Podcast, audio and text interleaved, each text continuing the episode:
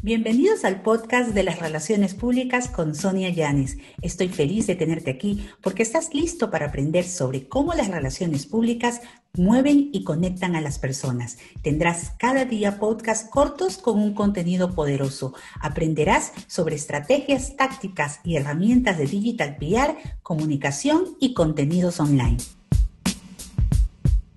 ¿Por qué la creación y la generación de oportunidades es tan importante? Porque a través de esta creación de oportunidades nosotros generamos mejores opciones, ¿no? Pero para hacerlo hay que escoger un, un, estilo de comunicación, una estrategia que sea inteligente e impecable. Y ojo, manejamos relaciones públicas personales, no se trata de ser conocido en un fin de semana porque subiste un reel que se hizo famoso o porque subiste un TikTok todo el mundo te ve. No, hablamos de crear oportunidades a mediano y largo plazo para que estas alianzas te acompañen durante todo tu ejercicio o desarrollo profesional o personal.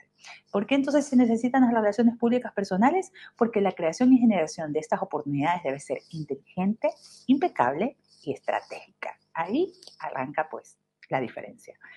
Luego, también debemos nosotros reconocer que eh, en relaciones públicas nosotros en ocasiones eh, no tenemos muy claro por dónde empezar.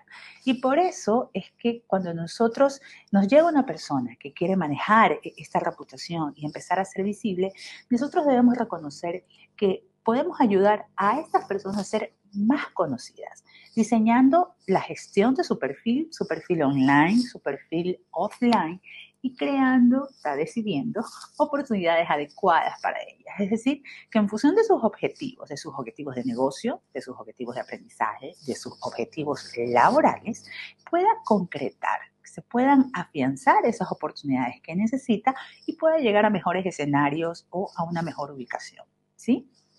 Entonces, por ese motivo es que cuando alguien llega y te dice, manéjame o gestiona mis relaciones públicas, el principal criterio no es ser un personaje eh, ya popular. El principal criterio es eh, tener a alguien que sepa de un tema a profundidad o que le apasione tanto un tema y tenga una historia de vida tan impactante que la narrativa va a responder por sí sola. ¿Tengo que inventarme una historia de vida interesante? No, debe ser real. Pero todos tenemos historias de vida interesantes. Lo que pasa es que muchas veces no analizamos cómo se juntan o cómo de, cierta manera pueden estar conectadas con nuestra forma de, de, pensar, de nuestra propuesta de valor, que es un tema que muchas veces estamos escuchando. ¿Cuál es tu propuesta de valor? Pues bueno, la propuesta de valor pasa por el tema de por qué eres diferente, por qué solución, por qué ayuda, por qué tipo de inspiración generas en otras personas o por qué tipo de productos que solucionan alguna necesidad también entregas, ¿no? Entonces, siempre hay que ver que eh, al, gestionar este perfil de relaciones públicas personales con un plan estratégico, estamos dándole una voz y una visibilidad que se basa en hechos y en diferencias reales, en aptitudes y en un conocimiento, eh, un liderazgo de opinión, un liderazgo de pensamiento eh, que te obliga a generar productos o información de valor, que pueden ser pensamientos, pueden ser consejos, pueden ser posts, pero es justamente ir eh, reorganizando ese, ese contenido, reorganizando esos aportes que haces a través de tus redes sociales para poder posicionarte mejor. ¿ok? Entonces, eh, esa es una parte interesante cuando se habla de relaciones públicas personales. Me preguntan a mí siempre, pero bueno, Sonia, eh, ¿cómo, ¿cómo es el manejo de las relaciones públicas? Personales. Es igual que con una marca o con un empresario.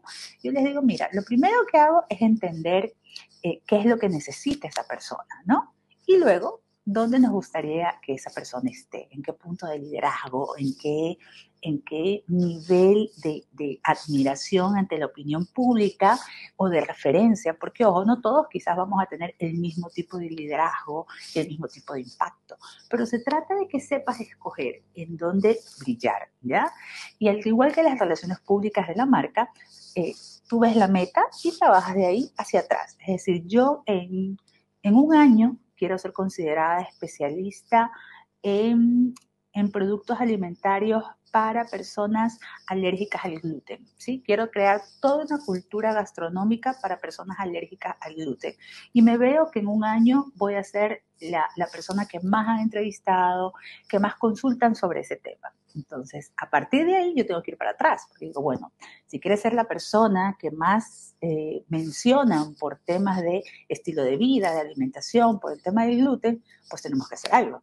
tenemos primero que organizar tu perfil, generar contenido, hacer alianzas, y ahí es cuando empieza la planificación en relaciones públicas.